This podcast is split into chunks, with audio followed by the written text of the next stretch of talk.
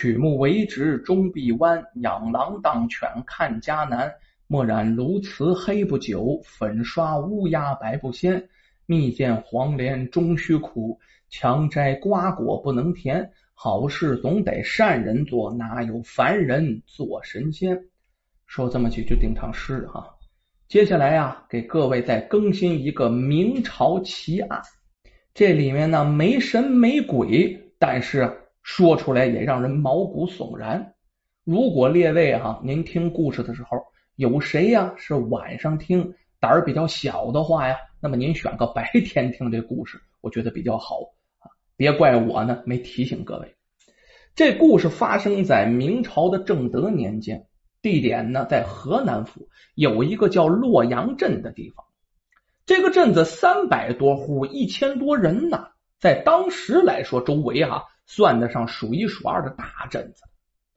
洛阳镇呢，离县城不远，只有七八里路，镇上比较繁华。咱们说，在这镇西头啊，有家肉铺啊，这个肉铺是姓杨三兄弟所开啊，一家仨兄弟都姓杨，开了这么一个肉铺，祖上传下来的。这三个兄弟啊，也挺勤劳，做生意做的有声有色，小日子过得呢也挺富足。可是这日子过到正德十四年的时候啊，这朝廷突然颁布了一个禁猪令啊，民间这养猪的就少了许多了。这下搞得兄弟三人这肉铺的生意那太萧条了。那怎么办呢？不让卖猪了，那只能上民间去收一些呀。年老体弱的耕牛卖牛肉，可偏偏这个时候，这三兄弟不约而同的全染上了毒瘾，都好赌博，结果搞得这个肉铺很快就经营不下去。你一是你赌博都输钱呢，十赌九输；第二个肉的来源呢不稳定。这一天呢，三兄弟啊下乡收牛，折腾到晚上。才收到一头摔死的小牛犊子，不够卖呀！这能挣多少钱呢？三个人垂头丧气的往回赶。这天黑以后，路过一个小村子，哎，一看一家人院子里拴着一个啊体格特别健壮的公牛，这公牛可能杀出不少肉来。这三兄弟一看就起了歹意了，趁着夜晚就偷走了公牛。这偷牛可是无本的买卖啊！这三兄弟尝到甜头了。从此以后，白天老大不出来了，待在肉铺里；老二跟老三就去偏远点的村子踩点儿，看中了以后啊，晚上就去偷牛。偷来偷去，有这么一个晚上，他潜入一个就自己一个人住的老头家里去偷牛。结果这老头啊，你别看岁数大了，耳朵还挺灵。啊，他偷牛得发出声音吧，把这老头给惊醒了。那得拦着啊，能让他俩偷牛吗？啊，这俩人就开始争着，老二、老三就开始争着。结果呀，一失手，这老二还将这老头一下子给打死了。这出了人命了，这三兄弟都害怕了。怎么办？就把老头的尸体拉回家中。你埋哪儿，或者搁到屋子里被人发现了，就报了官了。就把这尸体呀，连牛一块拉回家。杀了人了，处理尸体就成了个大难题。要说呀，家有贤妻，男人不做横事。还有说呀，这女人要是狠起来，这比男人还狠啊！这里面老大的媳妇咬了咬牙说：“哼。”你们哥几个，牛肉是肉，这人肉不也是肉吗？掺和到一起，谁知道啊？就这一句话一提醒，这三兄弟恍然大悟，哦，这不对了吗？连夜将这老头剥皮拆骨，把这肉就混在一起，把头跟骨头埋在了后边。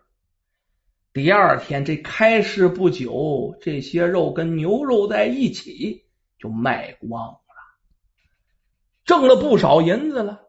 这下啊，他们这一家也算尝到甜头了。这之后，这恶魔的一家啊，就一发不可收拾。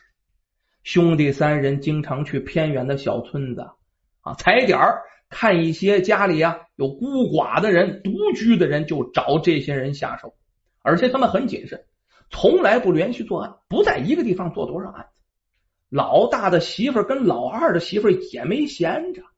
那个时候啊，在荒年月，灾民流民很多，这妯娌俩人呢，就单找一些独行的流民下手，骗到家中，用各种各样的方法吧，给害死。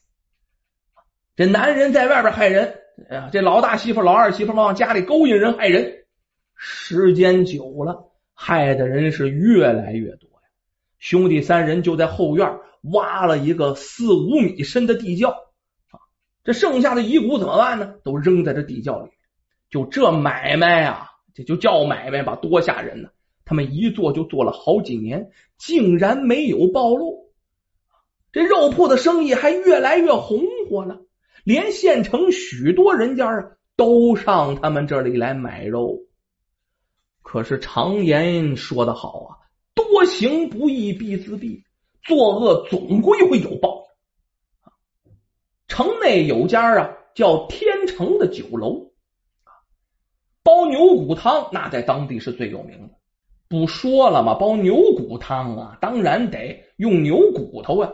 所以说，店里的伙计啊，就经常来杨家肉铺来收这牛骨。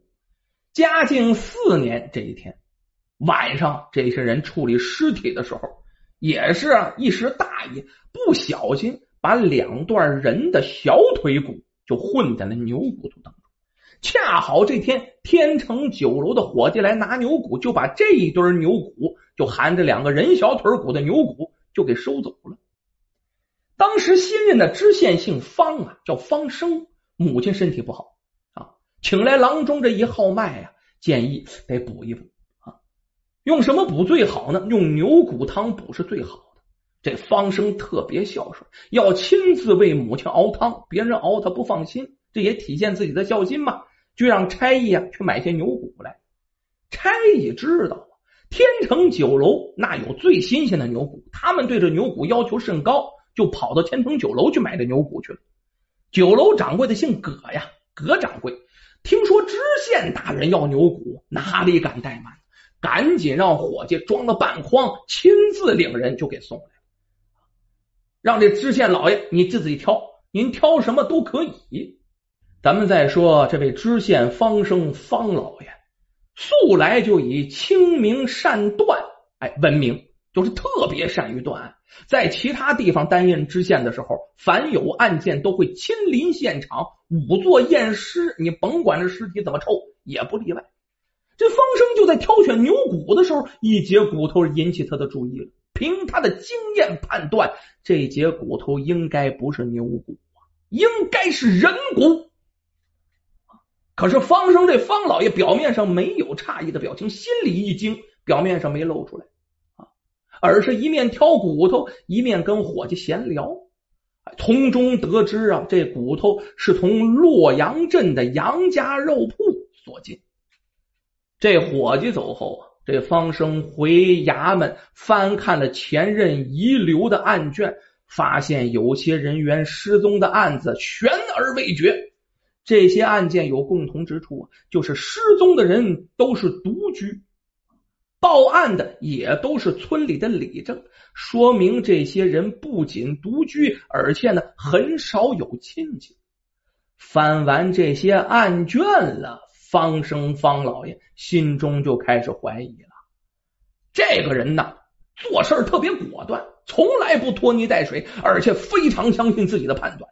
这方生立刻叫来众差役，赶往这洛阳镇。到了，二话没说呀，把杨家三兄弟夫妇全都抓了回来，关进了偏房，然后对整个杨家大宅进行详细的搜索。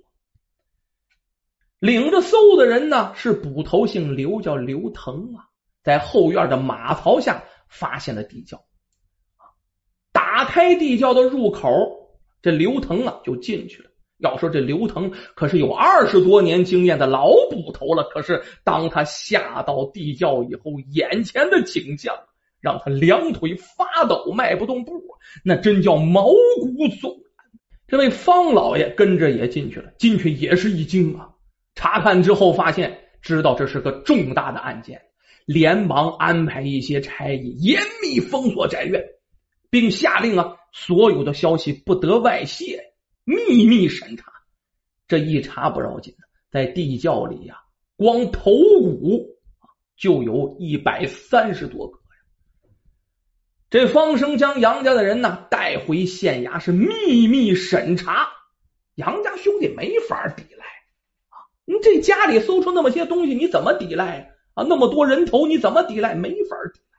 交代了这几年犯罪的经过呀，记录完毕以后，杨家众人全都签字画押。这方生还用问吗？就这样的人呢，必须判以极刑。就判了这所有人，有一个算一个，全都是凌迟处死，一刀刀给剐了。这都不解恨，杨家兄弟还有他们的媳妇啊，都得到了这样的下场。可是这杨家还有孩子呢，这孩子怎么办呢？也受到牵连了。虽然没判死刑，但是啊，这些子女们，就杨氏兄弟的子女们，也被发配去了边疆。同时啊，这方老爷召集办案人员，对于院内埋骨掺肉的事儿啊，千叮咛万嘱咐，坚决不得外泄。如果你们把这件事泄露出去啊，就跟杨家的所有人同罪。这事儿泄露出去，那还了得呀？这是多大的事情啊！当地就立刻会陷入恐慌。行刑当日啊，这方老爷只是宣布杨家众人杀人偷窃，对于他们啊把人肉掺和到牛肉当中卖的事儿，只字未提，全部隐瞒下来。他这样做真是怕当地百姓陷入恐慌啊！想的是真够周到的呀。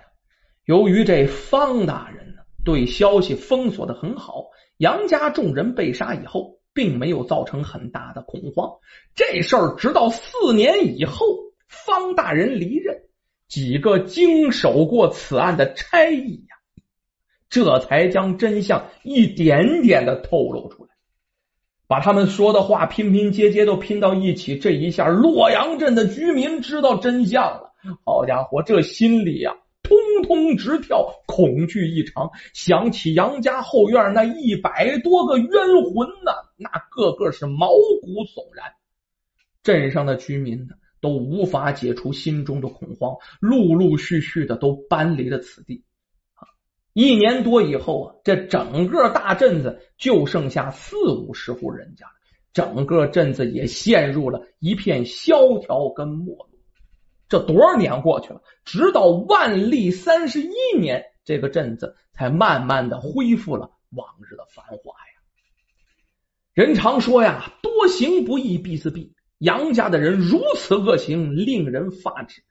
做人做事都要心存善意，否则呀，不光是自己必遭报应，还会连累你的后世子孙。